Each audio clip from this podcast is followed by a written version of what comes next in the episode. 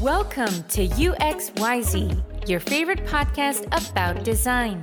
This podcast is presented to you by your two hosts, Pierre and Mehdi.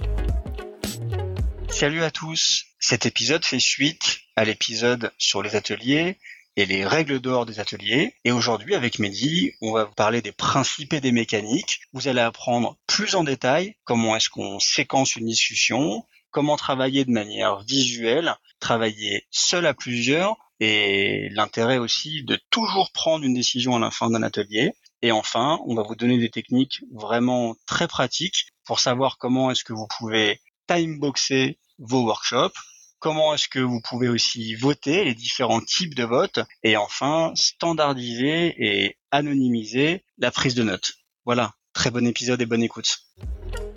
This podcast is brought to you by Butter. Butter is a video conferencing tool that allows you to effortlessly run more interactive sessions. Butter brings energy, structure, and joy to your workshops and trainings. Prepare your agenda and tools ahead of time, engage participants with reactions, sound effects, and whiteboards, and collaborate more effectively without having to juggle multiple tools, tabs, and windows. Teams from Webflow, Canva, and Hyper Island already love using Butter to get better outcomes in their online sessions.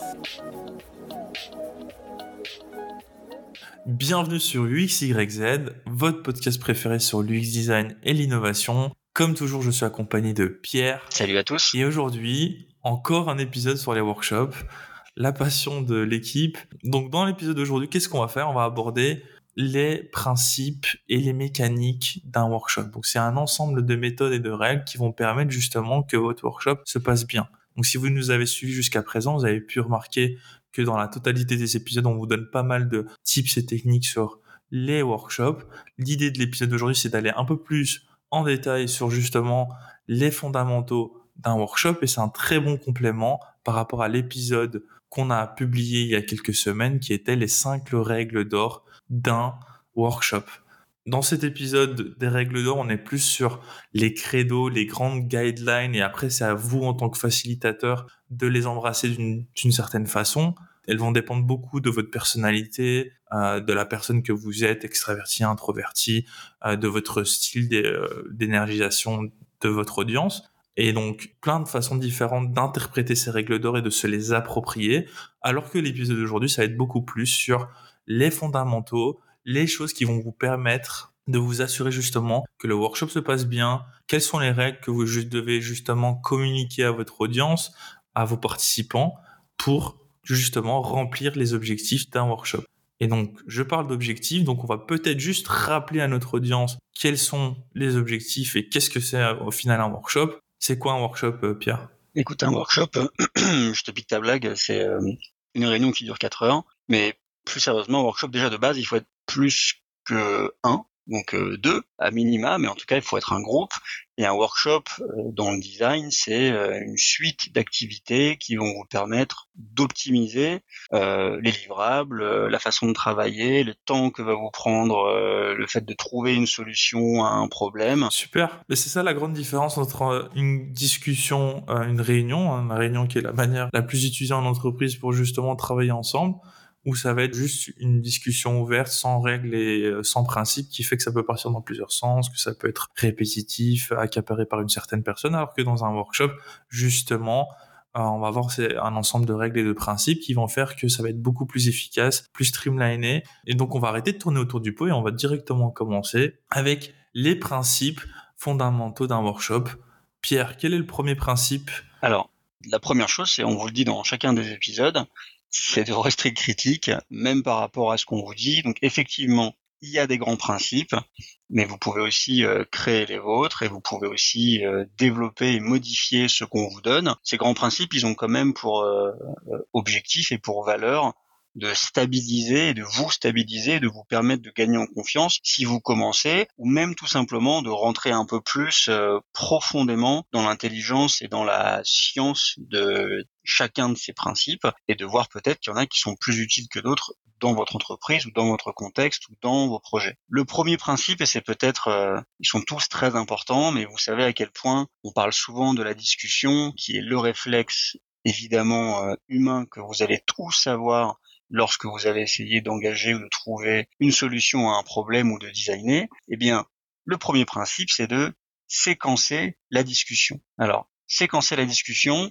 qu'est-ce que ça veut dire précisément? Ça veut dire que aujourd'hui, dans l'épisode, on va partir du principe que vous êtes facilitateur ou que vous facilitez un workshop. Et quand vous facilitez un workshop, il faut séquencer la discussion. Ça veut dire que vous êtes la personne qui devait assigner les participants, leur rôle, dans quel sens est-ce qu'ils vont parler, est-ce qu'il y a peut-être une personne qui va introduire le sujet, est-ce qu'il y a peut-être, savez vous qui allez donner les règles de la discussion, donc ça n'est pas obligé d'être trop compliqué et on vous a promis un épisode pratique, donc je vais vous donner un exemple. Moi je commence très régulièrement mes workshops en demandant à la personne qui a le plus de maîtrise sur le sujet ou peut-être euh, le décideur de faire un rappel de qu'est-ce que c'est, de, quoi est-ce qu'on va parler. Donc c'est une manière extrêmement simple hein, euh, d'illustrer comment est-ce qu'on séquence une discussion. Je dis, voilà, on va écouter pendant cinq minutes euh, Mehdi qui va nous présenter le sujet. Je vais lui poser des questions en tant que facilitateur, donc euh, je vais l'interviewer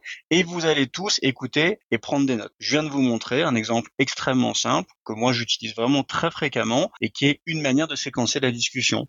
Et donc qui s'oppose à vous allez discuter pendant 10 minutes du sujet tous ensemble sans aucune règle. Super. Bah, justement, pour faire le lien avec les, règles d'or, l'exemple qu'a pris Pierre est très intéressant parce que justement, on vous l'a dit, il faut savoir gérer l'énergie de vos participants et commencer en, avec un exercice où on va justement donner la parole aux deciders d'introduire. On va juste leur demander de prendre des notes. C'est un exercice pour commencer en douceur le workshop. Il n'est pas forcément très, très compliqué et ça permet justement d'aller un peu crescendo sur la complexité de votre workshop et d'ensuite enchaîner avec euh, des exercices qui sont beaucoup plus durs et euh, qui va demander beaucoup plus d'attention euh, de vos participants. On passe au deuxième principe. Très bien. Alors le deuxième principe, c'est quoi? C'est que justement, dans un workshop, dans un atelier, les discussions sont visuelles. Qu'est-ce que ça veut dire? Pierre l'a dit. Euh, lors de son exemple, il a demandé aux participants de prendre des notes de la discussion. Donc, dans un workshop, on va s'assurer que tout ce qui est échangé, tout ce qui est dit, peu importe la question qui est posée, que les participants écrivent sur des post-it ou un autre type de, médias les informations, leurs idées, euh, les différentes problématiques d'un projet pour justement rendre la discussion visuelle. Pourquoi on fait ça? Dans un meeting, tout va être échangé à l'oral. Et donc la plupart de votre énergie mentale va être focusée sur justement retenir l'entièreté des informations qui étaient échangées. Alors que lorsque les informations sont visualisées, le cerveau des participants peut uniquement se concentrer sur la compréhension du problème. Donc c'est beaucoup plus simple pour eux parce qu'ils se, ok, maintenant je vais juste essayer de comprendre ce qui se passe et je ne dois pas retenir car toutes les informations sont documentées sur des post-it. Et donc ça, ça va être un principe clé et il n'y aura pas de workshop euh, sans documentation de vos pensées, de vos idées sur des post-it ou autres. Pierre, est-ce que tu veux rajouter quelque chose Alors, après cette explication euh, scientifique, je vais essayer d'illustrer encore une fois de quelle manière est-ce que ça peut s'appliquer. Et je pense que vous réalisez peut-être au fil des podcasts, et celui-là en particulier, que beaucoup de règles des workshops, c'est euh, essayer de travailler de manière peut-être moins intuitive. Moins intuitive, c'est-à-dire euh, utiliser un peu moins le réflexe humain. Je pense que comme n'importe qui, quand la première personne a décidé d'aller vite, elle s'est mise à courir. Aujourd'hui, on a des voitures et des vélos, c'est un peu casse-gueule au début, mais finalement, on sait tous maintenant que c'est euh, plus rapide. C'est pareil pour les workshops. Et ce que j'entends par là, pour ce principe en particulier, c'est que c'est presque un jeu en rendez-vous pour les gens de manipuler l'information et euh, le projet dans leur tête et de partir dans des grandes phrases, des paragraphes, euh, des monologues, parce qu'ils montrent qu'ils ont plus de maîtrise, parce que voilà, et des fois ils le font pas euh, consciemment, des fois ils le font pas pour embêter tout le monde, des fois ils le font aussi pour perdre tout le monde, mais clairement montrer à quel point on a mieux compris et faire des jonctions d'idées dans sa tête et on pense que c'est clair et puis ça l'est pas du tout, ça arrive en permanence. Et donc travailler visuellement, je n'ai pas de meilleur exercice ou exemple à vous donner que tout le monde pense avoir compris le projet. On est sur un projet, ça fait des années qu'il est en cours. Vous posez des questions à des gens, vous pensez qu'ils auront les réponses et c'est pas si clair que ça. Vous faites une journée map de base, de base. C'est-à-dire, ça peut pas être plus simple que c'est pour qui, c'est quoi les étapes et c'est quoi l'objectif. Déjà, vous allez réaliser que tout le monde n'a pas forcément les réponses, qui peut vous faire un peu flipper, mais utilisez ces trois segments et demandez aux gens euh, d'y mettre, euh, d'écrire c'est qui les acteurs, c'est quoi les différentes étapes. Après, vous pouvez rentrer dans le détail, qu'est-ce qu'on y apprend, qu'est-ce qu'on y fait et c'est quoi les objectifs? Et poser tout simplement une question, par exemple, comme, euh, OK, selon vous, dans tout ce que vous venez d'écrire, où est le problème majeur? Où se situe le problème majeur? Et c'est quoi ce problème majeur? Voilà, en tout cas, poser des questions par-dessus quelque chose qui vient d'être visualisé. Vous allez voir à quel point il y a des révélations qui se font, ça c'est sûr et certain, à quel point c'est beaucoup plus simple de faire s'aligner les gens au lieu de manipuler. Quand je dis manipuler, c'est jouer dans sa tête avec des informations pour essayer de décrire quelque chose à un groupe qui est quasiment impossible. Je vous donne simplement le contre-exemple. Si une personne essayait de dire quel est le problème principal dans un projet, juste à l'oral, imaginez euh, le délire. Elle devrait rappeler tout le contexte, c'est pour qui, c'est pour quand, vous auriez déjà décroché au bout de 30 secondes de la conversation. Donc voilà, c'est presque une évidence, pourtant on le fait rarement, évidemment, c'est un des principes cœur des workshops, c'est de travailler visuellement. Super. Euh, bah, quelques informations pour compléter ce que ce qu'a dit Pierre. Déjà, qu'est-ce que ça apporte aussi le fait que tout soit visualisé? Ça enlève la place à l'interprétation de chacun. Si je dis quelque chose, différentes personnes dans l'audience va comprendre ou va interpréter ce que je viens de dire de manière différente. Euh, surtout lorsqu'on parle de solutions, parce qu'ils ont leur propre euh, background, leur propre euh, scope dans l'entreprise, donc ça va faire qu'ils vont voir la solution différemment. Le fait de rendre ces informations visuelles et parfois des idées, c'est pour ça qu'on demande dans des workshops de faire, de sketcher leurs idées, de sketcher leurs solutions, donc de dessiner leurs solutions. C'est justement parce qu'un dessin va enlever toute cette partie interprétation, parce que c'est clair. On explique dans notre dessin, on le montre à quoi va ressembler la solution, on la décrit, donc qu'est-ce qui va se passer ici, qu'est-ce qui va se passer lorsqu'on passe de tel écran à tel écran. Donc c'est beaucoup plus clair et donc ça enlève justement ce côté interprétation qui peut justement euh, créer des malentendus. Une autre information, dans un workshop, tout ce qui a été construit est construit sur quelque chose de tangible. Donc le fait d'avoir des informations donc tout est visualisé, ça vous permet de savoir pourquoi et de retracer comment on a pris telle décision, comment on est arrivé à tel problème, et donc de pouvoir justement réexpliquer pourquoi on a pris telle décision, alors que lorsqu'on prend des décisions dans une réunion, si on arrive à prendre des, décisions, c'est très très rare, ben ça va être sur ah oui mais on a pris ces décisions, qu'un tel a dit ça, je crois, ou peu importe, alors que justement dans un workshop, tout est visuel, vous avez les différentes étapes de votre workshop, et donc ça va être très facile de vous rappeler pourquoi vous avez pris telle décision, pourquoi le groupe a préféré aller euh, là-dessus, etc., etc.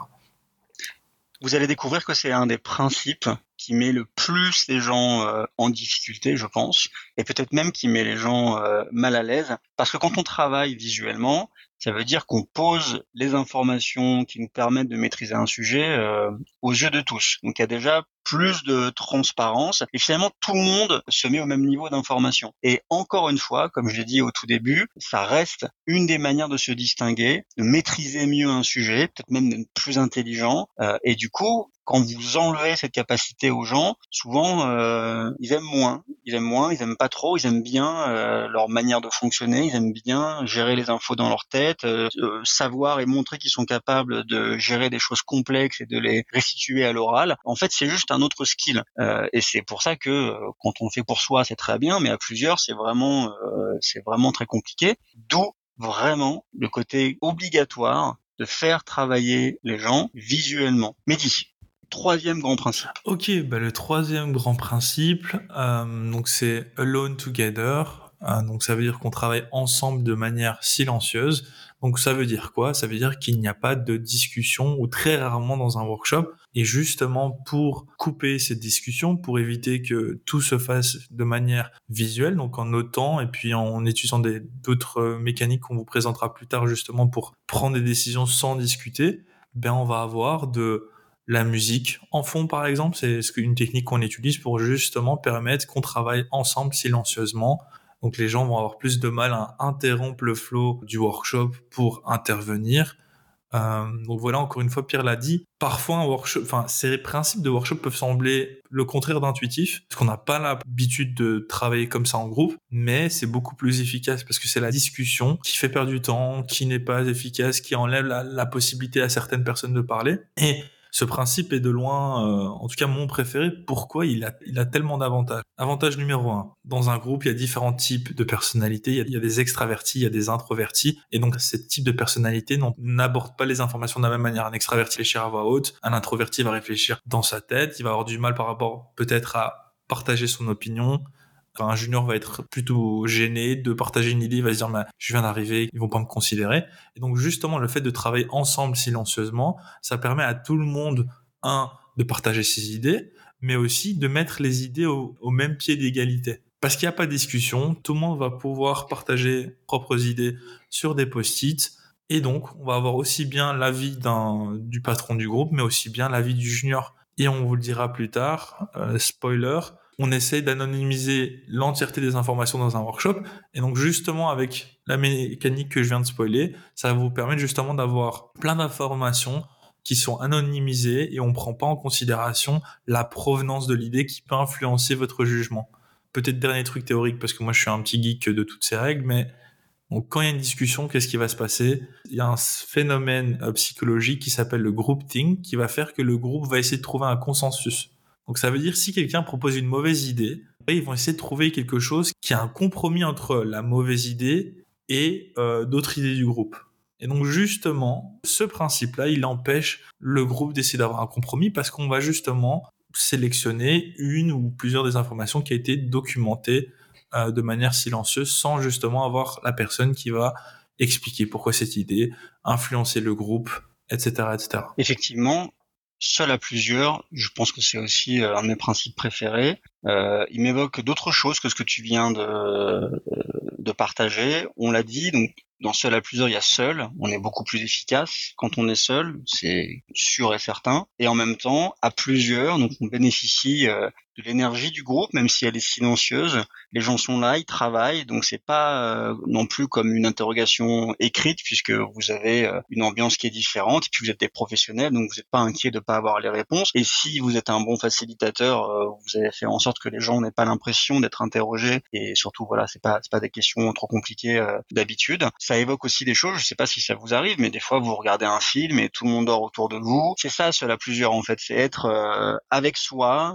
soi-même même euh, ses propres capacités, ses propres envies, sa propre compréhension et interprétation, et en même temps tout le monde est là. Et donc en fonction de comment vous êtes, euh, ça vient chatouiller des cordes différentes chez vous. Vous pouvez avoir l'impression que euh, voilà les gens regardent ce que vous faites, que du coup ça vous donne envie de briller, de faire un truc qui est vraiment exceptionnel cette fois-ci, ou à l'inverse tout simplement vous êtes inquiet mais ça vous rassure de voir que les gens travaillent et vous pouvez regarder un peu ce qui se passe. Donc vraiment seul à plusieurs, c'est vraiment le meilleur des deux mondes quoi. C'est travailler seul avec tout ce qu'il y a de bien et en même temps avec la présence rassurante des gens autour de vous, sans le désagrément de devoir euh, utiliser toutes euh, les méthodes que Mehdi vient de citer pour essayer de résoudre une discussion. Donc seul à plusieurs, c'est pas négociable, surtout euh, quand vous faites une activité d'idéation ou de création, mais je dirais quasiment toutes les activités, si vous le pouvez, et avant que Mehdi reprenne la parole, c'est aussi une des activités les plus dures à faciliter. Pourquoi? Parce qu'il y a toujours quelqu'un, ou il y a souvent quelqu'un qui va avoir envie de casser ce phénomène, parce qu'ils sont pas à l'aise, parce qu'ils ont envie de parler, parce que ça les met à l'aise, de faire une petite blague, de montrer ce qu'ils font, etc. Euh, donc euh, il faut être euh, rigoureux et il faut savoir faire un peu la police à ce moment-là pour euh, bien expliquer aux gens quels en sont les bénéfices, hein, sans faire un podcast avant de lancer, mais d'expliquer aux gens quand vous lancez ce genre de euh, ce genre d'activité que voilà, vous allez travailler seul, tout le monde sera là, il faut pas échanger, il faut pas parler, vous pouvez couper aussi l'herbe sous le pied des gens, s'il vous plaît, euh, même si vous avez fini, c'est pas la peine d'aller voir vos collègues, de les déranger, gardez vos blagues pour après, vous pouvez le dire de manière très légère, c'est pas la peine de casser l'ambiance, mais voilà, aider les gens à ne pas s'interrompre. Parce que je vous dis, il n'y a rien de plus gênant que quelqu'un qui vient parler euh, plus fort que la musique. C'est presque encore pire que l'effet euh, euh, qu'on essaye d'éviter. Donc voilà, c'est pas le principe le plus évident en facilité. C'est pas non plus le plus dur, mais pourquoi est-ce que c'est pas le plus simple? C'est parce que il peut y avoir, je vous le dis, une personnalité euh, un peu plus forte qui a envie de euh, ne pas respecter cette règle. Et quand cette règle n'est pas respectée, c'est un peu plus dérangeant que d'autres règles. Si quelqu'un rajoute des votes euh, à ce que vous avez fait, c'est pas trop grave. Si quelqu'un se met à déranger tout le monde, c'est plus embêtant. effectivement. Et pour rebondir sur quelque chose que Pierre a dit plus tôt, c'est aussi un, autre avantage de, de ce principe, c'est ce phénomène de peer pressure. Si vous vous rappelez à l'école, quand il y avait un travail collectif, il y avait toujours trois étudiants qui bossaient et trois, qui faisaient rien du tout. Ah, donc justement, ce principe, va permettre que l'entièreté du groupe va vraiment se donner pour répondre à la question que le facilitateur a posée. Alors justement, dans une réunion, c'est toujours deux ou trois personnes qui travaillent, les autres sont plus en fond. soit par choix, soit parce que la dynamique leur correspond pas. donc voilà un autre avantage de cette technique. Comme l'a dit Pierre, mais justement, vu que c'est un principe, en fait, c'est un principe qui peut paraître scolaire, on leur, on leur demande de pas parler. C'est à vous de trouver la bonne manière de partager ce principe. Vous pouvez aussi passer pour un professeur qui dit, mais arrêtez de discuter, travaillez, travaillez silencieusement. Donc, essayez de trouver justement ce bon mix entre, euh, bah, rester un facilitateur agréable, pas scolaire, et qui arrive à justement se faire respecter sans être un flic. Et euh, je fais encore un lien avec l'autre épisode. Quand vous commencez votre workshop, posez le cadre, expliquez bien ces principes pour justement éviter que dans l'atelier, il y a différentes exceptions, différentes euh, personnes qui enfreignent et qui ne respectent pas ces principes. Et du coup ça va lancer une, dynamique qui va être un peu euh, moins sympa dans l'expérience parce que vous allez devoir répéter ces principes. Non mais arrête de parler comme je l'ai dit c'est together alone. Si vous posez bien le cadre au début il y a plus de chances qu'ils respectent l'entièreté de vos principes si vous les expliquez clairement et vous leur donnez des exemples pourquoi si vous voyez que vraiment euh, ça challenge euh, la méthode. Et même à l'intérieur de ces principes, si vous étiez une playlist, euh, vous ne seriez pas euh, la liste de chansons que je suis. Donc, euh, on avait dit un épisode pratique. Moi, si j'étais une playlist, eh ben, mes workshops, c'est un mix de douceur, d'humour, parce que j'aime bien ça. Et en même temps, je crois dans l'intensité. Dans l'intensité, il y a tension. Donc, moi, personnellement, j'aime bien créer des moments de tension. Qui moments de tension ne veut pas dire que les gens sont prêts à se mettre dessus. Ça veut simplement dire que j'arrive à créer des moments où on sent que c'est important et où quand je dis à quelqu'un, là, il faut, il vaut mieux rester silencieux. La personne comprend que simplement parce qu'il est en train de se passer quelque quelque chose qui est important pour tout le monde et que le silence, ou alors que la musique que j'ai mis au moment euh, du silence et qui vient combler ce silence, va rajouter quelque chose à cette tension, va permettre aux gens de sortir leur trip, etc. Donc, si vous étiez une playlist, respectez ces principes-là, mais créez l'ambiance que vous voulez. Voilà, quand on dit police, etc., c'est simplement des conseils qu'on vous donne. Et si je reprends euh, depuis le début ce qu'on vient de vous dire, c'est simplement vous permettre de bien dire qui a la parole quand, de bien vous assurer que vous travaillez visuellement pour éviter euh, le réflexe qu'ont les gens de donner plein d'informations en même temps et c'est très dur pour les autres de suivre et d'enchaîner sur votre workshop. Et là, on en est maintenant de travailler seul à plusieurs, donc de bien rappeler aux gens à quel point ils vont euh, briller en travaillant seul et quel est le bénéfice d'avoir des gens qui sont autour d'eux de manière silencieuse et bientôt plus silencieuse puisqu'ils vont pouvoir voter et, euh, et réagir. Mais est-ce que tu veux rajouter quelque chose avant qu'on passe au principe d'après? Oui, ça va être vraiment un conseil euh, vraiment pratico-pratique. Euh, donc Pierre l'a dit dans l'autre épisode, on, a tous les deux nos playlists, on les mettra en, lien dans l'épisode. Ça peut paraître un détail, mais le choix des musiques va être vraiment important par rapport à ce que vous voulez atteindre avec votre groupe. Justement, hier, on, on facilitait un workshop dans l'équipe. On avait un junior, c'était son premier workshop. Il s'avère qu'il est aussi DJ. Et donc, il, était très à l'aise à définir sa propre playlist. Et une des erreurs qu'il a faites, c'est justement que ses musiques étaient un peu trop entraînantes et donc qui ont perturbé euh, la concentration des membres de l'équipe. Euh, donc, encore une fois, choisissez votre playlist, choisissez la, musique en fonction même du type d'exercice. Est-ce que là, on est sur de l'alignement? Est-ce que là, on est sur définir le problème clé? Est-ce que là, on, est sur de l'idéation? Parce que ça va pas être la même chose. Euh, sur l'idéation, vous pouvez oser un peu plus de musique qui peuvent stimuler des, des, des classiques et des choses comme ça, alors que sur l'alignement, sur sélectionner le problème, moi je mettrais vraiment de la musique très très calme, parce que c'est le début, ils ont peut-être pas l'habitude de travailler de la musique. Et un deuxième conseil encore euh, par rapport au choix de la playlist, regardez votre audience. Certaines personnes n'aiment pas travailler avec la musique, n'y arrivent pas, n'arrivent pas à se concentrer. Donc parfois c'est bien, aussi de prendre des musiques qui n'ont pas de paroles. On a déjà eu le cas qui n'arrivait pas à se concentrer, donc on a pris une playlist lo-fi euh, que vous trouverez sur YouTube. On, pourra aussi mettre le lien en, en ressources. Et donc justement, encore une fois, soyez attentif à votre audience, regardez comment ils vivent le workshop avec votre musique et voyez si vous devez justement vous adapter. Le dernier principe, avant de passer à la suite, c'est peut-être un des plus évidents, mais ça nécessite de l'organisation avant le workshop. S'il n'y a pas de décision, c'est pas un workshop. Donc le principe, c'est quoi? C'est il doit toujours y avoir une décision. Alors vous allez me dire euh, pendant, après, etc. Ce qu'on entend par là, c'est que évidemment pendant le workshop, il est probable que vous preniez des décisions. On va là-dessus, on fait ça, etc. Très bien, ça c'est facile, c'est la base. Mais c'est plutôt à la fin du workshop que vous ayez choisi, décidé d'une solution, de plusieurs, de prochaines étapes, etc. Pour qu'il y ait une décision, il faut qu'elle ait de la valeur. Pour qu'elle ait de la valeur, il faut qu'elle soit prise par une personne qui est capable de soutenir cette décision. On en a parlé à plusieurs reprises. Un workshop sans décideur, c'est vraiment moins un workshop.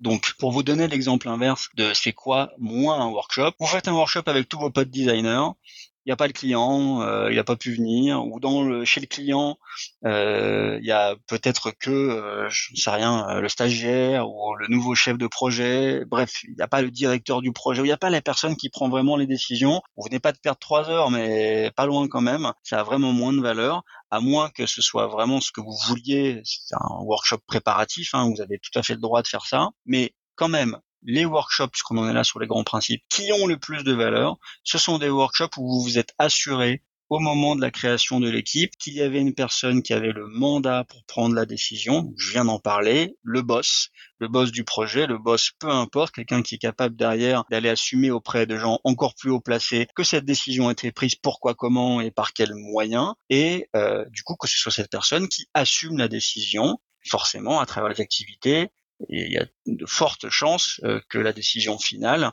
euh, soit euh, alignée avec ce qu'il voulait faire. C'est le principe de votre workshop. Donc voilà, un workshop sans décision, c'est quoi Mehdi? C'est une réunion. Voilà, exactement. Et ça rime. Donc voilà, mais Pierre l'a dit, c'est super important d'avoir une décision dans un workshop. Euh, justement, aujourd'hui, on est dans un monde où il y a de plus en plus d'informations, plein de données. Les entreprises ont peur de prendre des décisions, euh, et donc ça ralentit un tas de choses, euh, le go-to-market, etc., etc. Donc c'est pour ça que dans un workshop, on a ces principes, et puis on a les mécaniques qui vont justement permettre au groupe de prendre une décision. Et ce qu'on dit souvent, c'est qu'en fait, une, une, bonne décision, c'est une décision qui est prise maintenant, et si c'était pas la bonne, mais il faut juste reprendre une audition juste après. Donc essayer justement de créer un, bon environnement pour qu'ils prennent une décision. Justement, on a un cadre où on va les pousser à en prendre une, donc ça peut être un petit peu stressant. Il faut les rassurer et, euh, et voilà. Alors, on va passer à la partie que je préfère de cet épisode, encore une fois, vous avez un épisode sur euh, les règles d'or. Ces règles d'or, c'est plutôt du comportemental et comment faire de vous un facilitateur d'exception? Là, on vient de vous dire euh, quel est le squelette idéal d'un workshop en termes de principes. Voilà, donc travailler visuellement, seul à plusieurs, s'organiser pour être sûr que vous soyez en mesure de prendre une décision qui a de la valeur, et enfin, bien distribuer la parole, à qui, comment, séquencer les discussions, et finalement, vous serez en mesure de séquencer les discussions si à force d'écouter ce podcast ou de vous entraîner, eh bien, vous comprenez ce qu'il y a derrière, le problème des discussions, ou alors tirer à votre avantage une discussion et comment gérer une discussion. Quand vous apprenez comment gérer une discussion, vous comprendrez ce qu'il y a derrière, ça deviendra un des principes les plus évidents et les plus faciles pour vous. Et des fois, vous verrez aussi qu'il est inévitable de discuter et puis vous le ferez parce que sinon vous allez juste euh, déranger tout le monde et être euh, le mec ou la nana bizarre dans la pièce. Et donc maintenant, on va vous donner des conseils vraiment très pratiques sur euh, du comment et des mécaniques à l'intérieur des workshops. Il y en a trois, donc rassurez-vous, on va pas vous faire un troisième épisode. Et je vais commencer par la première, et c'est standardiser et anonymiser ce que vous écrivez sur les post-it. Alors, je vais commencer simplement par la première, je vais laisser Mehdi euh, nous raconter un peu la deuxième. Standardiser, ça veut dire quoi? Moi personnellement, je me suis aperçu, et puis avec Mehdi aussi bien évidemment, que dans des exercices, imposer le début de la phrase, ça aide souvent les gens à démarrer. Je vous donne un exemple extrêmement basique. On travaille sur des objectifs et vous demandez aux gens de commencer leur phrase tous par dans deux ans, je voudrais que, dans deux ans, nous serons, donc dans deux ans, trois petits points. Je peux vous dire, qu'est-ce qui se passe si vous faites pas ça? Il est très facile et surtout quand vos workshops deviennent complexes, quand je dis complexe, c'est que le sujet est complexe, vous définissez une proposition de valeur, vous êtes sur un problème qui qui n'est pas un écran, qui n'est pas un produit digital, donc quelque chose qui est un peu moins, aussi un peu moins facile de se projeter. Vous allez voir qu'il est si facile pour un post-it de se transformer en une question ou alors euh, la personne écrit quelque chose qui est intéressant, mais vous avez l'impression de revenir trois ans en arrière parce que euh, euh, c'est un mix entre une affirmation, une crainte, un objectif. Donc en fait, si vous voulez être capable de vous organiser derrière avec l'ensemble de post-it que vous avez et l'ensemble d'informations, on s'en fiche des post-it, c'est pas simplement avec la couleur et comment vous avez séquencé les exercices, c'est vraiment en standardisant. Donc standardiser, ça passe par aider les gens à lancer un bout de phrase, ou un bout d'explication. Et je vous garantis que ça nous est arrivé avec Minute de retrouver dans des workshops où, à des moments cruciaux, on l'avait pas fait et l'information récoltée était franchement du coup décevante parce que les gens en manquant de standards et de cadres, étaient revenus, comme je viens de le dire, sur des choses qui étaient vraiment plus dures à exploiter. Peut-être pour vraiment être très clair, c'était une fin de workshop, on s'attendait à avoir des idées, des solutions, et les idées et les solutions se sont transformées en, euh, en questions, en risques, en craintes, et du coup ça avait plus du tout la même valeur. Et quand vous êtes en train de travestir un peu le résultat et de devoir changer une phrase de post-it pour la transformer en truc positif alors que c'était pas vraiment le cas, vous savez au fond de vous quand vous fournissez la solution, c'est pas exactement ce qui était dit euh, initialement. Et je vais rajouter une dernière chose avant que Mehdi nous parle de l'anonymisation. Moi, ça m'arrive régulièrement et c'est aussi une forme de standardisation. Quand on passe en idée, en idéation, et donc quand on dit aux gens, vous avez cinq minutes pour trouver autant d'idées que possible euh, ou des idées sur telle thématique, une forme, une autre forme de standardisation, c'est de dire si quand on lit vos idées, on ne la comprend pas, elle sera supprimée. Donc ça évite de devoir dire aux gens 20 fois écrivez bien, écrivez mieux, faites attention, etc. Et c'est presque même d'ailleurs une règle de base, je crois qu'on en a déjà parlé dans ce podcast, qui est de dire vous pensez avoir une super idée, vous l'écrivez par écrit, personne comprend, personne ne vote pour elle. Bah, c'est que a priori c'était pas une très bonne idée. Le problème n'est pas forcément dans la manière dont vous l'avez euh, écrit. Donc ça impose aux gens le fait de pas être trop long, pas être trop court, et même pour vous en tant que facilitateur, c'est beaucoup plus simple à dire. Au fil des exercices, n'hésitez pas à leur rappeler. Là, c'est un peu trop long, là, c'est un peu trop court. Soyez précis, vous n'hésitez pas à lire ce qu'ils font pendant qu'ils écrivent et à leur dire, je vous rappelle que si une idée n'est pas claire, elle sera instantanément supprimée. C'est pas du tout euh, dur de dire ça à qui que ce soit, mais c'est une autre forme de standardisation parce que vous ne pourrez pas imposer un début, une fin et un milieu à toutes les phrases. Sinon, forcément, c'est un peu mâcher le travail. Juste pour rebondir là-dessus, hein, des petits tips euh, pratiques pour justement permettre cette mécanique. Ce qu'on recommande, c'est l'utilisation de petits feutres, donc des Sharpies ou des euh, Stabilo. Pourquoi? Parce que un, ça permet de limiter le nombre d'informations sur un post-it pour éviter d'avoir des, idées qui font 12 euh, lignes et qui vont être complexes à interpréter, et aussi d'avoir une idée par post-it. Et donc, si on a une idée par post-it qui a été écrite avec le même feutre, ben, on a vraiment différentes informations qui ont été standardisées dans une, dans un type euh, de média. Et donc, ça permet justement de pouvoir comparer des, des, pommes avec des pommes et pas des pommes avec des poires. Exactement. Et si vous le faites pas vraiment très vite, vous allez retrouver des problèmes. Et je vous garantis que ça arrive à tous les workshops et les gens ne font pas exprès. Euh, Mehdi vient de le dire. Moi, je me rappelle, j'ai souvent des gens qui écrivent euh, une, deux ou trois idées dans le même euh, dans le même post-it. bref, voilà. utilisez des Sharpies, utilisez votre clavier, faites ce que vous voulez, mais standardiser, ça passe surtout par comprendre pourquoi est-ce qu'il faut standardiser. Sinon, à la fin, vous avez une somme d'informations qui est difficile à exploiter, ou pire, vous avez gâché un peu l'objectif de votre de votre workshop. Le deuxième principe qui est dans cette même méthode, c'est l'anonymisation, et celui-là, il est vraiment très important, mais dis pourquoi est-ce qu'il est à ce point important?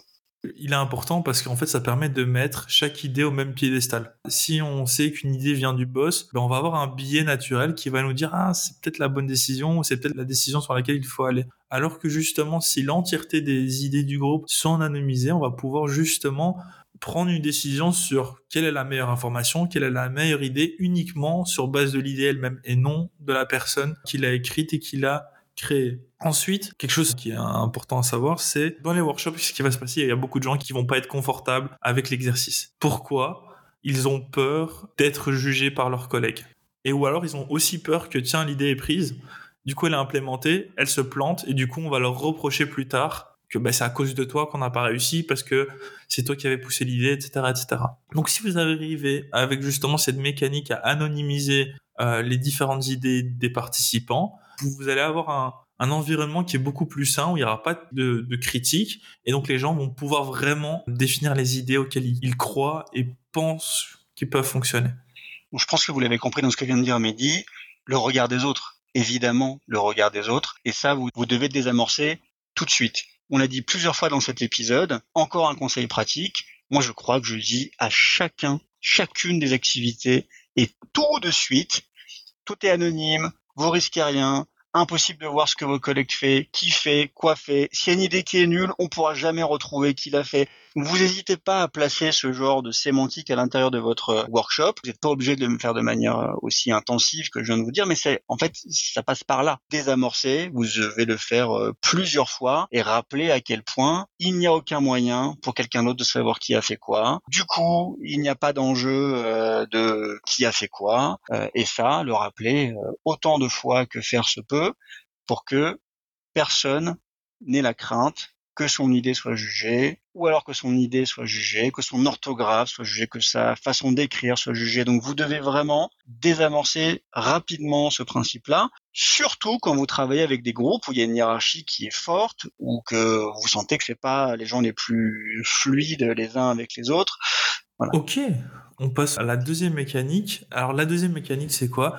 Bah, C'est justement le vote. On vous l'a dit, un des principes, c'est qu'il y a toujours une décision. Donc, il y a un moment, il va falloir euh, choisir. Et euh, c'est euh, une des mécaniques les plus efficaces parce qu'elle va permettre justement de sélectionner des idées, des informations, avoir un focus, tout en restant silencieux. Donc, qu'est-ce qui va se passer? En fait, vous visualisez les informations, les idées des participants, et puis vous leur donnez des petits, des petits votes, donc des petites boulettes d'une certaine couleur et vous leur demandez de voter sur l'idée, sur le, problème qu'ils pensent qui, qui, vaut la peine d'être résolu.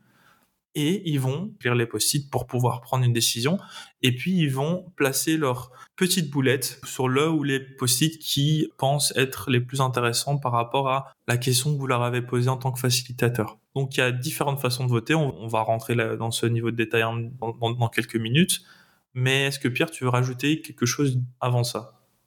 Ouais, euh, encore une fois, euh, les workshops, c'est pas une façon de travailler que vous pouvez faire euh, H24 toute la semaine, tous les mois. Donc un workshop, c'est aller à l'essentiel. Donc voter, pourquoi c'est si important et pourquoi cette méthode de vote elle est très importante, c'est qu'elle permet aux gens d'aller à l'essentiel. Et c'est le même principe que si je vous demandais si vous étiez sur une île déserte, qu'est-ce que vous aimeriez avoir comme plat pour le restant de vos jours, c'est quoi vos albums préférés, vos trois films préférés. Et quand je vous demande ça, déjà vous avez le sentiment qu'on s'intéresse à vous, ce qui est vrai, et il y a un effort de sélection qui est vital. Si tu devais demain ne choisir plus qu'une seule euh, activité, hobby, et eh ben tu te, c'est des façons intéressantes de voir le problème, qui sont en plus plutôt euh, joueuses, et donc c'est ça à voter. Il y aura jamais de vote dans un workshop qui vous demande de prendre autant de décisions enchaînées que dans une journée de travail ou que dans une semaine de travail. Donc c'est pour ça que les différents schémas de vote dans un workshop ils sont si importants, c'est qu'ils viennent générer euh, ces tensions-là chez les gens et ces moyens de sélection. Et donc Mehdi euh, nous a spoilé en disant qu'on allait aborder les méthodes de vote. Donc je commençais par le premier, je commençais par le plus simple, le vote du décideur. Donc le vote du décideur, c'est-à-dire il vient d'y avoir une sélection de l'équipe sur le vote le plus euh, standard et on demande au décideur, voilà, sur les 20 idées, il y en a 5 qui ont été plébiscitées euh, plus que les autres, parce qu'elles ont plus de votes que les autres. Si tu devais en choisir une, prends deux minutes, choisis-la, silence, il l'a choisie, et est-ce que tu peux nous expliquer pourquoi? Et donc la différence, que je viens de montrer là en live, c'est que les gens ont voté de manière silencieuse, n'ont pas eu du coup l'opportunité de s'expliquer, mais parce que ça n'est pas à eux d'assumer la responsabilité du choix d'idée, et le décideur, lui, a eu l'opportunité euh, de choisir. Et par exemple, on a souvent parlé de changer, d'avoir un plan B. Imaginez le décideur, là, il se met à choisir la seule idée sur laquelle personne n'a voté. Bah, vous pouvez, en fonction de votre niveau, ouvrir un débat, euh, refaire une activité, etc. Bon, je veux pas complexifier le sujet, mais voilà, exemple du vote unique, le plus simple, t'as un choix, c'est lequel Explique pourquoi. Midi. Autre moyen de voter. Avant de rentrer sur un autre moyen de voter, juste pour revenir sur le decider vote, c'est rare dans un de nos workshops où on va justement demander à decider de directement voter. D'abord, le groupe va voter, et donc va montrer leurs préférences, et puis on va dire, OK, maintenant que tout le monde a voté, on va demander au decider de justement lui aussi donner sa préférence. La chance qu'il va avoir, c'est que cette fois-ci, il va savoir ce que pense son équipe son équipe pense que cette idée est la meilleure. Cette équipe pense qu'il faut aller plus du côté gauche. Et après, si lui décide d'aller à droite alors que l'équipe lui conseille d'aller à gauche, très bien. Au final, on est dans le monde de l'entreprise, il y a une hiérarchie, il faut la respecter. Mais au moins, il sait que son équipe lui a conseillé d'aller à gauche. Euh, donc ça, c'est vraiment, je pense, super intéressant. Vous allez avoir hein, souvent des workshops, mais pourquoi on vote si au final c'est le decider qui choisit? Bah, C'est leur dire, bah, dans une réunion, dans la manière dont on travaille aujourd'hui, c'est très très rare qu'on puisse vraiment donner, enfin que l'entièreté du groupe donne son opinion au decider, donc à la personne qui va prendre la décision. Et donc justement, si vous avez le cadre, et après vous pouvez être relativement à l'aise et confortable. Moi, j'ai donné mon opinion. Moi, je pense vraiment que la solution c'est celle-ci. S'il va sur la solution B, tant pis. Hein. Euh, moi j'ai fait mon travail et puis on sait comment le, boss a pris ses décisions. Ça arrive quand même rarement. Il faut, il faut, il faut, il faut le préciser. À moins que vous ayez un groupe un peu bizarre, c'est comme très rare que au bout de plusieurs activités où vous avez fait monter la sauce, la solution, etc. La personne est complètement à droite quand tout le monde va, va à gauche. Mais tu as raison de préciser que le vote du décideur que je viens d'illustrer, c'est le dernier vote. Le vote en tant que tel, le vote le plus standard, le plus évident, c'est le fait de voter. Donc vous venez de finir une activité, tout le monde a défini les objectifs du projet. Vous avez des 20 post-it et vous demandez aux gens, vous allez avoir deux minutes pour voter et donc là, vous donnez deux, trois, quatre votes. Qu'est-ce qui est très important en ce moment-là? Vous devez bien comprendre que la majeure partie des gens, ils aiment bien voter pour leurs propres idées. Ça, c'est la première chose. Il n'y a aucun problème par rapport à ça, donc je vais vous donner une phrase euh, toute faite. Voilà, vous allez avoir deux minutes tout le monde pour voter. N'hésitez pas, vous, avez le droit de voter pour votre euh, propre idée. Vous pouvez voter plusieurs fois pour le même post-it ou vous pouvez séparer vos trois votes. Ça, c'est la première chose. Et avant de laisser Mehdi intervenir, je voudrais aussi vous dire que connecté à ces votes, il y a ce que vous faites pour que ces votes aient de la valeur. Partez du principe que les gens décrochent. Quand je dis décroche, c'est quoi? Les gens viennent de faire une activité, ils ont écrit. Si vous espérez que les gens vont pouvoir voter intelligemment juste après ça, c'est très difficile.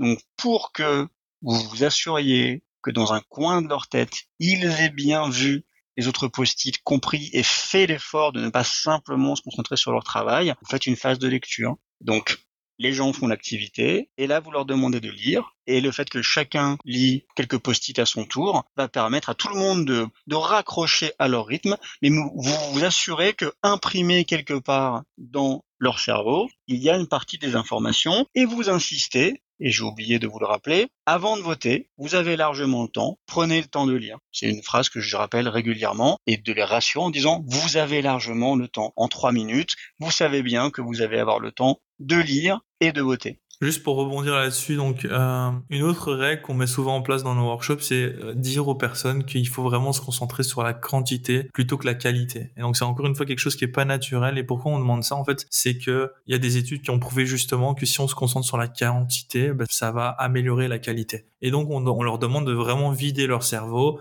Les premières idées qui vont arriver sont les idées logiques euh, que vous avez peut-être déjà eues dans le passé par rapport à la problématique que vous essayez de résoudre. Mais avec le temps, vous allez arriver avec d'autres idées qui sont un peu plus euh, créatives, qui sont un peu plus dures à trouver. Et donc justement, quand vous leur demandez de voter, leur donnez pas un ou deux votes, surtout sur des grosses sessions d'idéation. Donnez-leur plusieurs votes. Comme ça, ça va aussi leur donner plus de, enfin, plus de confiance, plus de pistes à, explorer, et ça va vous permettre de vous donner les différentes tendances d'un groupe. Parce que imaginez, vous avez un groupe qui est pas forcément aligné, ils ont toute une vision différente de la chose, vous leur donnez un vote chacun, ben vous pouvez avoir un scénario où justement vous avez un vote sur une idée euh, six fois. Donc c'est pas ça qui va vous aider à justement converger vers une solution qui est prioritaire par rapport aux autres. Alors film d'horreur dans votre workshop, vous avez demandé aux gens de voter, ils avaient quatre votes et vous savez pas comment c'est possible, mais euh, vous avez plein d'idées différentes avec un vote. Aucun moyen de choisir. Donc là, c'est une question qu'on a régulièrement et je pense que c'est une crainte que les gens ont souvent. La réponse est extrêmement simple. Vous refaites une phase de vote. Ça, c'est la première option. Et puis, vous pouvez vous contenter de ça. Et puis déjà, c'est pas la peine de cacher vos angoisses euh, et d'essayer de les digérer. Vous pouvez le dire.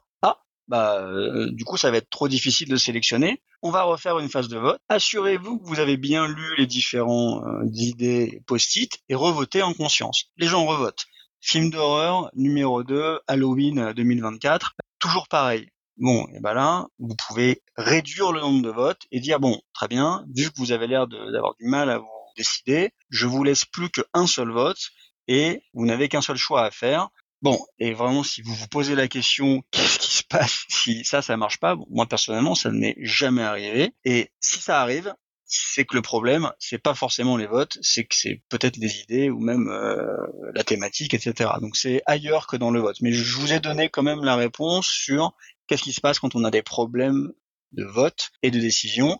C'est pas très compliqué, paniquez pas, vous refaites et soyez transparent, vous communiquez. Les gens voient bien que si vous avez la moitié des post-it qui sont votés un peu, qu'il n'y a pas de choix qui est très clair, quand même l'objectif de votre workshop c'est que ce soit clair. Si c'est pas clair, vous le dites et les gens refont et ils relisent. Voilà, peut-être quelque chose euh, qu'on n'a pas précisé, mais il n'y a pas un decider vote nécessairement sur chacun des exercices de votre workshop. Ça dépend des, exercices. À vous de juger là où c'est nécessaire d'avoir justement un, gros pouvoir de décision euh, sur quelque chose qui va vraiment euh, comiter l'équipe à, quelque chose d'important. Mais encore une fois, si on est un scénario où il y a toutes les idées qui sont ex aequo, on ne sait pas vers laquelle aller, vous pouvez aussi improviser un, ok, bah, on va demander au decider ce qu'il en pense. Et donc, il vote. Et encore une fois, aussi, ce qu'on peut faire, premier principe, les discussions sont séquencées, ben on peut dire, euh, Decider, voilà, tu as, une minute, tu peux nous expliquer pourquoi tu as été sur, sur cette décision-là, pour qu'aussi le, le groupe ait du contexte. Euh, c'est un type qu'on utilise beaucoup sur des choses un peu plus deep, comme de la stratégie. Et donc, la dernière technique pour voter, c'est le vote du straw poll. Pour ceux qui ont déjà fait un design sprint ou qui ont écouté notre épisode sur le design sprint, vous en avez déjà entendu parler. C'est quoi? Euh, Vous allez pondre des concepts ou quelque chose de beaucoup plus conséquent, vous allez demander à chacun d'écrire des initiales sur un plus gros dot. Pierre, il va mettre PH sur son vote et on va leur dire, OK, dans une minute ou dans trois minutes ou dans cinq minutes, vous allez voter sur un concept. On va vous demander de voter tous en même temps. Et donc, à la fin de cette minute, quand le, quand le petit timer a sonné, tout le monde prend son dot et le met sur la solution qui pense être la meilleure. Ça permet quoi? Ça permet, un, de savoir vraiment Marc, le représentant de l'IT, il préfère cette solution, c'est intéressant de pouvoir le savoir, etc., etc. Et puis ça peut aussi influencer euh, le decider à prendre une décision différente en fonction des différents points de vue de l'équipe. Et ce qui fonctionne très bien, pour reprendre l'exemple du design sprint, c'est des votes qui n'ont aucun impact, ce qui s'appelle euh, donc euh, la technique du heat map. Vous allez justement utiliser autant de votes que vous voulez pour justement montrer une préférence du groupe. Donc, qu'est-ce que le groupe préfère dans l'entièreté des solutions ici Ça marche très très bien sur des solutions qui sont sketchées. Vous mettez les points partout sur les concepts. On voit des nuages de, de, de votes qui vont montrer une préférence. Et c'est un très bon exercice pour justement les préparer à prendre un vote qui va plus les comiter parce que leur choix sera restreint parce qu'ils auront uniquement un vote avec la technique du straw poll. Vous avez compris les différents modes de vote. Hein. On a commencé euh, par la fin, mais le vote du décideur, le vote traditionnel et euh, la carte de chaleur pour qu'il y ait un peu moins d'anglicisme. À quel moment c'est vraiment que vous compreniez ce qu'il y a derrière. Très important, cette carte de chaleur, c'est des moments où vous voulez déceler une tendance. Je vais vous donner un exemple de la différence entre un vote normal et un vote carte de chaleur. Si vous demandez aux gens de poser des questions et de derrière choisir quelle est la meilleure question. Facile, c'est un vote normal. En revanche, vous n'allez pas vous mettre à dire aux gens on va faire une carte de chaleur, c'est-à-dire vous avez un nombre illimité de votes et vous votez dès qu'il y a un mot, une question qui vous intéresse. Vous allez finir avec euh, impossible de se décider. Donc comprenez bien que c'est pas le vote le problème, mais c'est le sujet. Et donc, pour réillustrer cet exemple-là, à quel moment, en revanche, c'est vraiment très intéressant d'avoir cette carte de chaleur, si je vous mettais devant trois films différents, à la fin, je vous dis, choisissez le meilleur des films ça va vous demander beaucoup d'efforts de vous rappeler, vous allez pas être sûr, bref, en tout cas, ça va vous faire euh, mouliner grave, et après, vous allez arriver à choisir, pas de problème. Alors que si je vous demandais, écoute, tu vas regarder trois films, pendant que tu regardes ce film, quand tu vois un truc intéressant, t'en as autant que tu veux, tu, tu, tu prends une note, tu fais une croix, peu importe, tu marques le moment. Première chose, c'est que ça va vous libérer de la pression de, oh là là, attends, je, je dois choisir à la fin, donc il euh, faut que je me fasse une idée, etc., comment je fais. Donc c'est vraiment, c'est léger. Vous avez le droit de vous abandonner, de regarder, de, de, de, faire ce que vous voulez, de mettre votre vote sur n'importe quoi, un truc que vous avez aimé, est-ce que c'est une partie du dessin, est-ce que c'est une partie de la solution, que ça peut être tout et n'importe quoi, c'est vraiment vous suivez votre envie et à la fin, je vous garantis que l'addition de ces envies vont donner une tendance. Et en fait, vous l'avez promis, le secret, qu'est-ce qu'il y a derrière ce vote? En fait, c'est simplement un moyen de permettre aux gens de se concentrer, c'est tout. C'est-à-dire que si je vous dis euh, lisez, regardez, euh, prenez des notes, chacun va le faire à sa sauce et en fonction de la sauce, euh, c'est plus ou moins goûtu. Alors que si je vous demande de marquer tout simplement, dès qu'il y a un truc qui vous intéresse, qui vous interpelle, qui vous questionne, peu importe, vous allez être vraiment plus focalisé sur ce que vous regardez. Et c'est ce qu'on recherche, parce que c'est la seule chose sur laquelle vous n'avez pas vraiment de maîtrise, bah, c'est les autres. C'est les gens qui sont dans votre workshop. Et donc c'est pour ça que les règles et ces principes qu'on vous donne, c'est pour avoir de la maîtrise sur l'autre, tout en faisant du moment un moment agréable. Donc voilà, ce dernier vote, en fait, il est vraiment plus crucial qu'on imagine. C'est pas simplement euh, les gens se débrouillent, ils font ce qu'ils veulent et ils ont plein de votes. C'est vous enlever la notion de décision puisque les gens ont un nombre illimité de votes et vous leur donnez un moyen qui est vraiment fluide et simple de se concentrer sur un contenu. C'est à ça que ça sert. Pour que derrière, quand ils font un vote plus traditionnel, c'est-à-dire, ah, bah, maintenant que vous avez passé du temps à tout regarder et à noter, bah, allez-y choisissez. Bah là, c'est quasiment évident. Il est sûr que pendant la phase de concentration, ils savent quelle est la solution qu'ils préfèrent. Et derrière, le décideur, c'est pareil. Donc voilà, j'espère que vous avez bien compris. C'est vraiment une façon de rentrer dans le contenu. C'est ce vote euh, de tendance, ce heat mapping, carte des chaleurs. Voilà, je l'ai fait dans toutes les langues. J'ai pas la dernière. J'ai fait allemand troisième langue, mais j'ai plus un seul mot. Alors super dernière information de Pierre. Je vais juste donner un exemple. Je dirais pas carte de chaleur parce que je suis pas français, mais le heat map, ça permet vraiment à vous, le facilitateur, de savoir si le groupe a vraiment euh, mis de l'attention sur l'entièreté des informations qui étaient devant eux. Donc, par exemple, sur le Lightning Demo, euh, donc il y a un exercice dans le design sprint où on va présenter une référence qui peut nous inspirer par rapport à la problématique qu'on veut répondre. Un des twists qu'on va utiliser en fonction du temps qu'on a, ça va être, ben, on va pas suivre le bouquin, on va pas pitcher euh, les différentes références et leur donner deux minutes de le faire. On va leur dire, écoutez, vous avez tous les Lightning Demos sur la board, dans la pièce dans laquelle vous êtes. Heatmap, comme ça, ça les pousse à découvrir les différentes références sélectionnées par les différents participants sans justement perdre du temps avec du pitching, avec du vote, etc., etc. Donc c'est aussi une technique pour aller plus vite, pour accélérer si vous voyez que vous êtes un petit peu en retard, tout en vous assurant que le contenu est bien digéré et bien euh, lu et compris par votre audience. Très bien. Eh bien, en parlant d'accélérer, on va finir et conclure par la dernière mécanique qui est de timeboxer. Donc, d'avoir un temps imparti pour chaque activité. La première chose, c'est un détail, mais euh, franchement, ça peut vous aider. Allez vous acheter sur Amazon un time timer, il y en a à tous les prix, je crois que ça commence à 15 euros, c'est vraiment visuel, c'est bien, et puis vous aurez l'impression d'être plus un facilitateur, finalement ça fait partie des, armes du facilitateur, donc si ça vous intéresse, allez-y. La deuxième chose, c'est le principe qu'il y a derrière, hein, c'est tout simplement d'allouer un temps qui est différent pour les différentes activités. Je vous ai parlé au début du fait que euh, moi j'aimais mettre un peu de l'attention, et ben la gestion du temps permet de mettre de l'attention d'avoir plus ou moins de temps. C'est évident que si je vous dis vous avez 20 minutes, vous allez sur internet et vous trouvez plein de références, bah, vous allez avoir l'impression que vous avez vachement de temps. Si je vous dis vous avez une minute euh, là pour tout trouver, forcément ça va vous mettre davantage la pression. Mais c'est et on finit par ça, je pense, le principe fondamental, il n'y a pas d'activité qui ne soit pas timeboxée. Si vous avez une activité où il n'y a pas de temps, a priori, c'est que euh, c'est pas spécialement une activité de workshop, ou alors ça va vous mettre en grande difficulté pour votre plan. Voilà, timeboxé. Vous savez en général à l'avance combien de temps vont prendre les choses. Je vais vous donner une grande notion et je vais laisser Mehdi après rebondir sur ce sujet. Les grandes notions, c'est quoi? Donc là, c'est plutôt euh, de la cuisine interne. Deux minutes, c'est court. Trois minutes, c'est assez long. Donc si je vous dis que vous avez trois minutes pour trouver euh, des idées et répondre à cette question, a priori, vous allez voir que trois minutes, euh, il y a le temps de faire des choses. Donc quatre minutes, forcément, c'est plus. Je fais rarement personnellement cinq minutes. Donc une activité, entre 3 et 4 minutes. C'est vraiment très bien. Quand je dis une activité, c'est est-ce que vous pouvez nous dire quels sont euh, dans les deux prochaines années les objectifs prioritaires de ce projet? Bam, vous avez 3 minutes. En fait, c'est largement assez. Ok, deux minutes un peu short, 3 4 minutes, c'est vraiment très bien. plutôt 3 minutes. Le temps pour voter sur cette même activité, 2 minutes, c'est largement assez.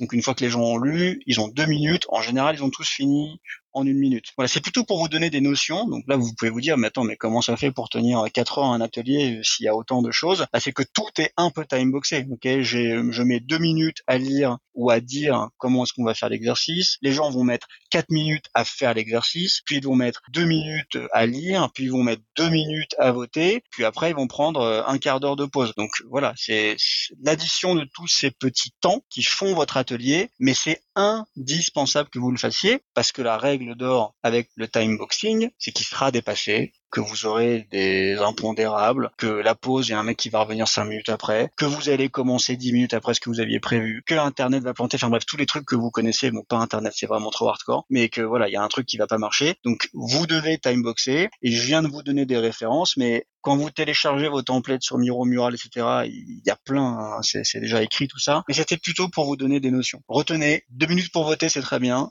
3-4 minutes pour faire une activité, c'est très bien, pour répondre à une question, etc. Et après, quand il s'agit de créer, on est plutôt sur du 10, 15, 20 minutes. Super euh, guidelines de Pierre. Prenez en considération si vous êtes en remote ou en physique. En remote, je pense que les temps que Pierre vous a donnés sont, sont relativement confortables. En physique, tout prend plus de temps. Donc justement, si vous leur demandez d'idées, d'aller coller les post-it, vous allez perdre plus de temps. Encore une fois, comme je le dirais toujours, regardez votre audience. Si vous voyez qu'en deux minutes, ils sont toujours occupés, qu'ils sont, ils sont loin d'avoir fini, vous rajoutez du temps. Une des techniques qu'on utilise aussi beaucoup, c'est qu'on va parfois mentir sur le temps qu'ils vont avoir à disposition. Donc vous avez trois minutes pour répondre à cette question. Vous regardez votre groupe et n'hésitez pas à rajouter un petit peu de temps sur le time timer sans forcément le mentionner au groupe.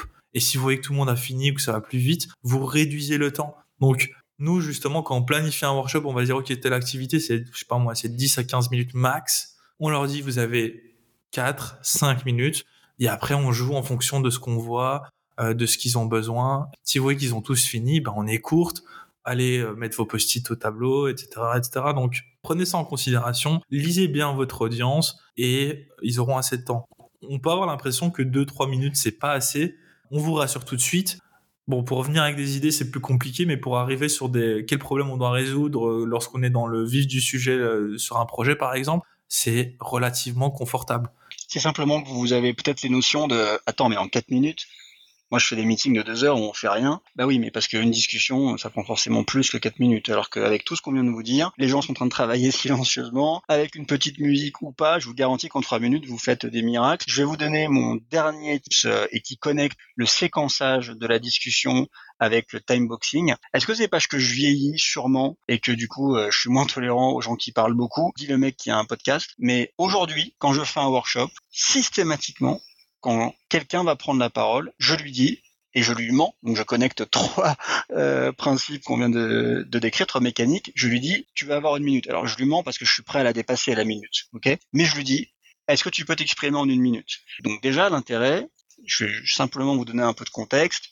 Le décideur, par exemple, il a voté, et je lui demande pas juste, exprime-toi, euh, t'as trois heures, je lui dis, est-ce que tu peux le faire en une minute? Donc ça veut dire que quoi qu'on fasse, il y a une petite règle, quoi qu'on fasse, moi je reste en maîtrise euh, de mon atelier. Ça veut aussi dire qu'il doit faire un effort pour être euh, synthétique et pas s'abandonner complètement à sa personnalité. Donc c'est un effort un peu constant, mais très bien. Et puis là, c'est miracle, ça me donne l'occasion d'interrompre euh, le sujet si jamais c'était carnage et qu'en fait il aurait mieux fait de, de rien dire. Non, une minute c'est vraiment très bien vous hésitez pas si c'est très intéressant, vous dites à la personne alors que ça fait ding dong. Bah non mais t'inquiète pas, vas-y continue, je te redonne une minute. Donc vous êtes vraiment le maître du temps, hein, comme euh, passe-partout euh, dans Fort Boyard. Mais c'est littéralement ça. Vous pouvez rajouter, vous pouvez enlever, mais je vous indique quand quelqu'un va s'exprimer, vous commencez le workshop et vous dites là, on va écouter euh, Mehdi qui va nous rappeler quel est le sujet, pourquoi c'est si important, c'est quoi le problème, qu'est-ce qu'on veut essayer de faire. On va faire, on va discuter ensemble pendant quelques minutes, etc. Et vous sentez que ça déborde et qu'il a envie rajouter. Et là, vous dites, bah écoutez, euh, Mehdi va conclure, je vais lui laisser une minute pour le faire. Et en fonction de comment ça se passe, soit le ding dong, ça vous sauve et vous êtes là, bah très bien, on va, on passer à la suite. Ou alors, ok Mehdi, est-ce que tu peux finir? Je te rajoute une minute. Ça devient un réflexe Midi Je pense que tu as tout dit euh, sur le sujet. La force du time timer ou d'avoir un timer de toute façon, c'est que le petit bruit de il y a plus de temps va créer un petit stress que même si la personne n'a pas fini de parler, elle va abréger. Donc quoi qu'il arrive, le fait de timeboxer et d'avoir un petit outil, un chronomètre de cuisine ou le time timer bien sûr qu'on préfère, bah, ça va justement créer ce petit stress. Ils savent qu'ils doivent abréger et ça ira de, de mieux en mieux lorsque vous allez timeboxer vos activités. Donc pour résumer l'épisode, on vous a parlé des principes, donc les fondamentaux pour que justement votre workshop se passe bien. Il y a quatre fondamentaux. Il faut que les discussions soient séquencées, qu'elles soient visualisées, que vous travaillez tous ensemble silencieusement et qu'il y a toujours une décision. Et comment justement implémenter ces principes C'est en suivant les mécaniques qu'on vous a présentées ensemble avec Pierre, bah, qui sont justement que les informations elles vont être standardisées et anonymisées, on va utiliser un ensemble de techniques de vote pour justement qu'il y ait toujours une décision et qu'il y ait un focus, parce que dans un workshop, il y a un focus, on ne peut pas résoudre l'entièreté des problèmes en même temps. Et on va timeboxer les activités pour justement être plus efficace, avoir un certain rythme à tenir et créer une pression saine qui va pousser le groupe à aller plus vite, à prendre une décision, etc., etc. Très bien, je pense que les gens ont de quoi euh, se prendre la tête pendant quelques temps. On vous dit à tous très bientôt pour le prochain épisode et passez une très bonne journée. À bientôt.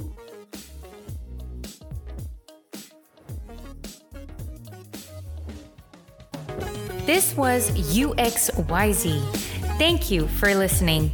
Don't hesitate to hit the subscribe button to not miss any episode and leave us a review.